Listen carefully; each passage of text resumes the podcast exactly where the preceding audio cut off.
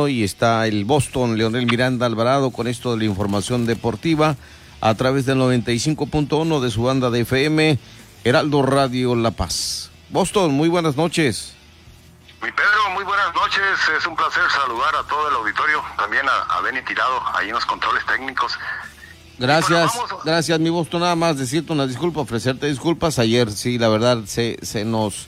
La presencia de los invitados aquí es eh, prioritaria y sí, eh, eh, tuvimos casa llena, pero gracias a Dios que hoy retomamos ya la información deportiva. Gajes del oficio, mi Pedro, pero aquí seguimos al Adelante. Adelante, Boston. Bien, pues nos vamos rápidamente con esta información deportiva que hemos preparado desde el enlace de casa este martes 15 de junio en información de Tokio 2020. A pesar de las medidas anti-COVID, es poco, sigue siendo poco alentador el panorama allá en Japón. Los organizadores de los Juegos Olímpicos y Paralímpicos de Tokio 2020 estiman que habrá unos siete positivos en COVID-19 diarios entre las personas involucradas en el evento, según publicó la importante cadena pública japonesa NHK. La estimación fue presentada en una reunión con expertos en el marco de los trabajos de elaboración de medidas anti-COVID, misma que fue elaborada por el comité organizador y las autoridades de Tokio, basándose en el número de personas que dieron positivo durante un evento de prueba realizado en el mes de mayo.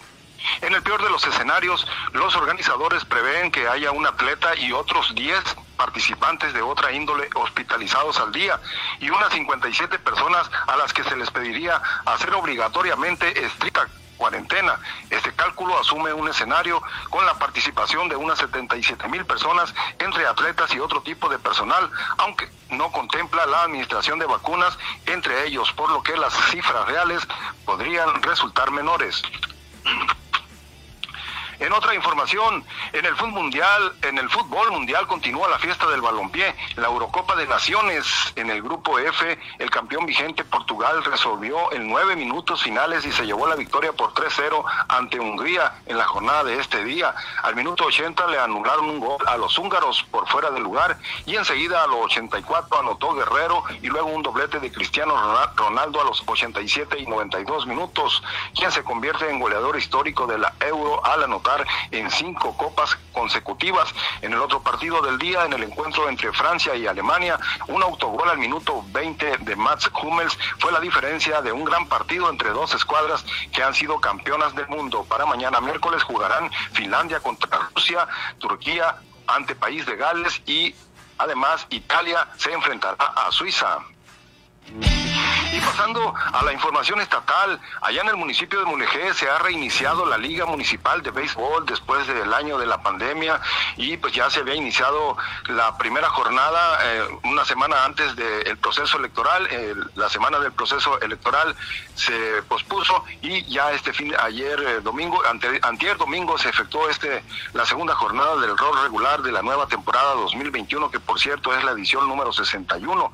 En Bahía Asunción, los locales navegantes dividieron triunfos con los marineros de la Bocana, donde los de casa se quedaron con el primer juego por un marcador de 3-2, siendo el pitcher ganador Carlos Gutiérrez y el derrotado Brian Camacho.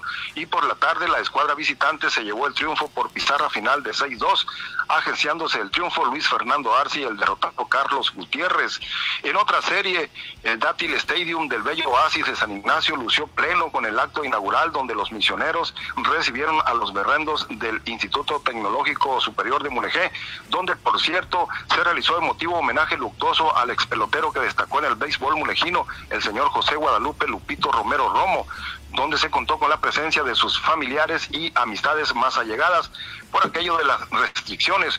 Uno de sus tres hijos que forman parte del roster de misioneros recibió la pelota del primer cuadrangular de Lupito Romero con el equipo ignaciano en casa. Ahora también en la barra del remozado estadio del Oasis Mulejino tiene plasmada la casaca del eternamente número dos que portó siempre el ex beisbolista homenajeado. Y pasando al resultado del encuentro de la serie entre Berrendos y, los misioneros, la escuadra visitante se llevó doble triunfo, primeramente con un extenso marcador de 19-2, donde el pitcher que se venció el triunfo fue Francisco Altamirano y el derrotado resultó Brandon Higuera. Para el segundo cotejo, el equipo visitante nuevamente se llevó la victoria, ahora al son de 18 carreras a 10, con Serpentina ganadora de Red Fuerte y cargó con la derrota Aldair Beltrán. Mientras tanto, en Loreto, los misioneros de Loreto se han colocado como los líderes invictos en cuatro salidas y en esta ocasión recibieron a los pescadores de Bahía Tortugas, a quienes derrotaron por partida doble. Por la mañana la pizarra fue de 3-1, resultando ganador en la loma José Manuel Vega y el derrotado Jafet Pérez. Y por la tarde los loretanos aseguraron el liderato general de la temporada 61 de la Liga Municipal de Mulegé al ganar con amplio margen de la pizarra de 13-3 con picheo ganador de Alejandro Rivera y el derrotado fue Orlando Verdugo. Y en otra información, en la disciplina de clavados, al concluir el control técnico nacional de clavados rumbo a Tokio 2020, las atletas sudcalifornianas Aranza Vázquez Montaño y Gabriela Agúndez García están de regreso acá en el puerto de Ilusión después que demostraron que están más que listas para representar a México en los Juegos de Tokio 2020. En el atletismo, la juvenil deportista sudcaliforniana Valeria González Galindo regresó al puerto de Ilusión con la medalla de bronce en la prueba de 400 metros planos que conquistó en el Campeonato Nacional Abierto de Atletismo en Querétaro, donde además logró el cuarto lugar en la distancia de los 800 metros compitiendo contra atletas de primera fuerza, demostrando que está lista para ir por el oro en los próximos nacionales con ADE 2021. Valeria González registró un tiempo de 56-25 en la final para ocupar la tercera posición de las atletas nacionales. Y pues con estos resultados es probable que ya, eh, más bien está lista para eh, precisamente la próxima competencia que será los nacionales con ADES 2021. Otros atletas que participaron en el campeonato nacional allá en Querétaro fueron la velocista Salma Galilea Álvarez, quien corrió los 100 metros en los que se ubicó en el lugar 12 y después en los 200 metros fue décima posición. Por su parte, Saúl Vargas tuvo la última oportunidad para conseguir la marca a los Juegos Olímpicos de Tokio en lanzamiento de disco, finalizando en el quinto sitio con una distancia de 45.44 metros y además en lanzamiento de bala terminó cuarto lugar con 4.80 metros. Finalmente, Andrea del Río Chaboya se inscribió en los 3.000 metros en triple chase, pero en esta ocasión no pudo concluir la prueba en la que también se encuentra inscrita para participar en los próximos nacionales con ADE 2021. Ya para concluir, pues le damos a conocer rápidamente el standing general que da a conocer la Asociación Estatal de Béisbol en el torneo oficial acá en la capital del estado que se denomina Rafael Valenzuela Osuna, hablando del béisbol de primera fuerza. Suterm y Bravos están a la cabeza con dos ganados y cero perdidos. Los Toros van con 1-1. Águilas y Halcones están con cero ganado y uno perdido. Y los Guaycuras en dos salidas no han ganado. Esta es la segunda vuelta del torneo oficial Rafael Valenzuela Osuna del béisbol de primera fuerza en la capital del estado.